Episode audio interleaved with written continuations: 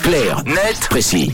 Et on se rend en Ukraine ce matin pour parler des agriculteurs. Les agriculteurs dont la tâche est grandement compliquée par les mines et les munitions non explosées bombardées par les Russes dans leur champ En effet, certaines exploitations, en particulier celles situées proches de la ligne de front, portent encore les stigmates des combats. Et si on s'intéresse précisément aux agriculteurs en ce moment, c'est justement parce que nous sommes dans la période des semis de printemps en Ukraine, cette période où les exploitants sont censés semer dans leurs champs.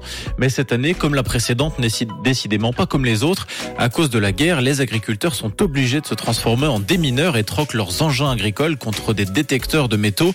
Oui, car si beaucoup de bombes larguées par les Russes ont explosé, nombreuses sont également celles qui se sont enfouies dans le sol sans exploser, devenant de véritables pièges pour les habitants et en l'occurrence pour les agriculteurs. On estime qu'aujourd'hui, entre 25 et 30% des terres agricoles ukrainiennes sont infestées de mines et de munitions non explosées.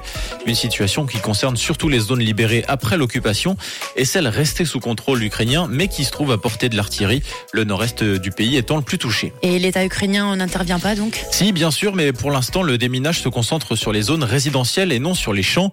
Un agriculteur travaillant dans la région de Kharkiv explique à France Info que les démineurs d'État sont débordés et qu'ils se concentrent pour l'heure sur les habitations, les lignes électriques et les gazoducs. Les exploitants agricoles sont donc obligés de se débrouiller seuls, parfois au péril de leur vie, s'ils ne veulent pas manquer les semis du printemps et risquer de passer à côté de la production de 2023.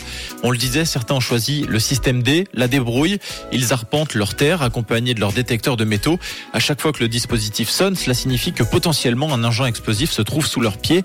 Alors pour éviter de prendre trop de risques, certains plantent des petits drapeaux pour faire une sorte de marque en attendant l'arrivée de démineurs professionnels. Mais ces alternatives ne sont pas sans risque. Non, elles sont même extrêmement euh, dangereuse. Plusieurs agriculteurs ont déjà perdu la vie lors de ces tentatives de déminage. C'est pourquoi d'autres ont opté pour une solution un peu moins risquée et surtout un peu plus directe, avec des morceaux de blindage récupérés sur des chars russes. Un groupe d'agriculteurs a par exemple construit un tracteur démineur télécommandé. Il permet de cartographier pardon, plus vite leur étendue de terre et surtout d'éviter qu'une mine ne se déclenche au passage d'un humain. Mais la mission s'annonce longue et coûteuse d'après le ministère de la Défense ukrainien.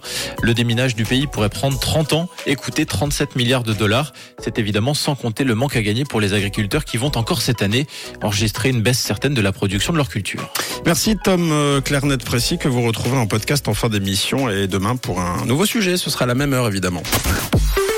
Rouge, une couleur.